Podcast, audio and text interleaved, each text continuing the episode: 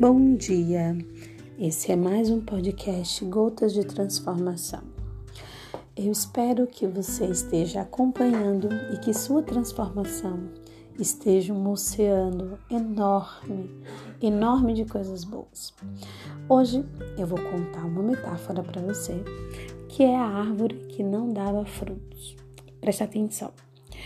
Um fazendeiro tinha um irmão, jardineiro, que possuía um magnífico pomar, repleto das melhores árvores frutíferas. Sua habilidade e suas maravilhosas sua habilidade e suas maravilhosas árvores eram afamadas em toda parte. Um dia o fazendeiro foi à cidade visitar o irmão e ficou espantado com as fileiras de árvores que cresciam altivas e perfeitas, como velas de cera. Olhe, meu irmão, disse o jardineiro, Vou lhe dar uma macieira, a melhor do meu pomar. Você, seus filhos e até seus netos irão aproveitar seus frutos. O jardineiro chamou seus auxiliares e ordenou que retirassem a árvore e a levassem para a fazenda do irmão.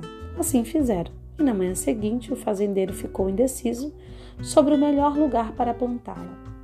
Se eu a plantar no morro, dizia para si mesmo, o vento pode bater muito forte arrancando as deliciosas frutas ainda verdes. Se eu a plantar perto da estrada, os passantes vão vê-la e me roubar suculentas maçãs. E se eu a plantar muito perto da porta de casa, meus empregados e meus filhos vão pegar todas as frutas.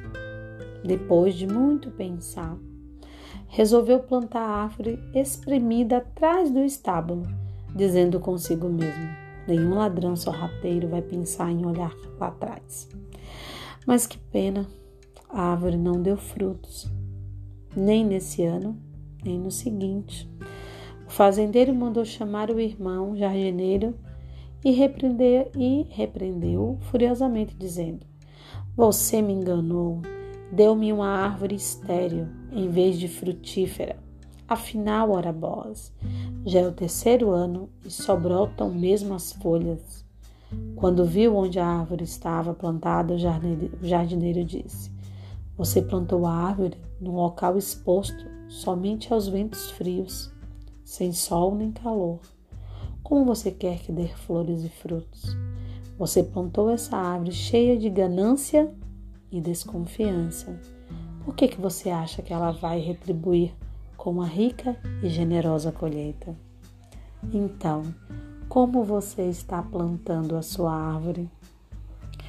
Qual é o terreno que você está alicerçando as raízes dos seus sonhos, do que realmente você deseja? Será que terá bons frutos? Isso depende muito de como você esteja regando, de como você esteja adubando com amor, com carinho, com dedicação, sem medo, sem ganância, sem desconfiança.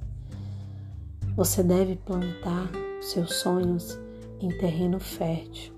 Esse terreno fértil de amor e de esperança fará com que você cada vez mais confie nos seus sonhos e realize-os um a um, ficando feliz de estar dentro do seu propósito, dentro do que você quer, realmente quer. E aí, dê uma olhadinha no seu adubo, dê uma olhadinha na água que você está regando, dê uma olhadinha aonde está fincada essas raízes, porque ainda dá tempo e ainda dá tempo de mudar. Tenha certeza disso. Gratidão por ter me ouvido até aqui e até amanhã.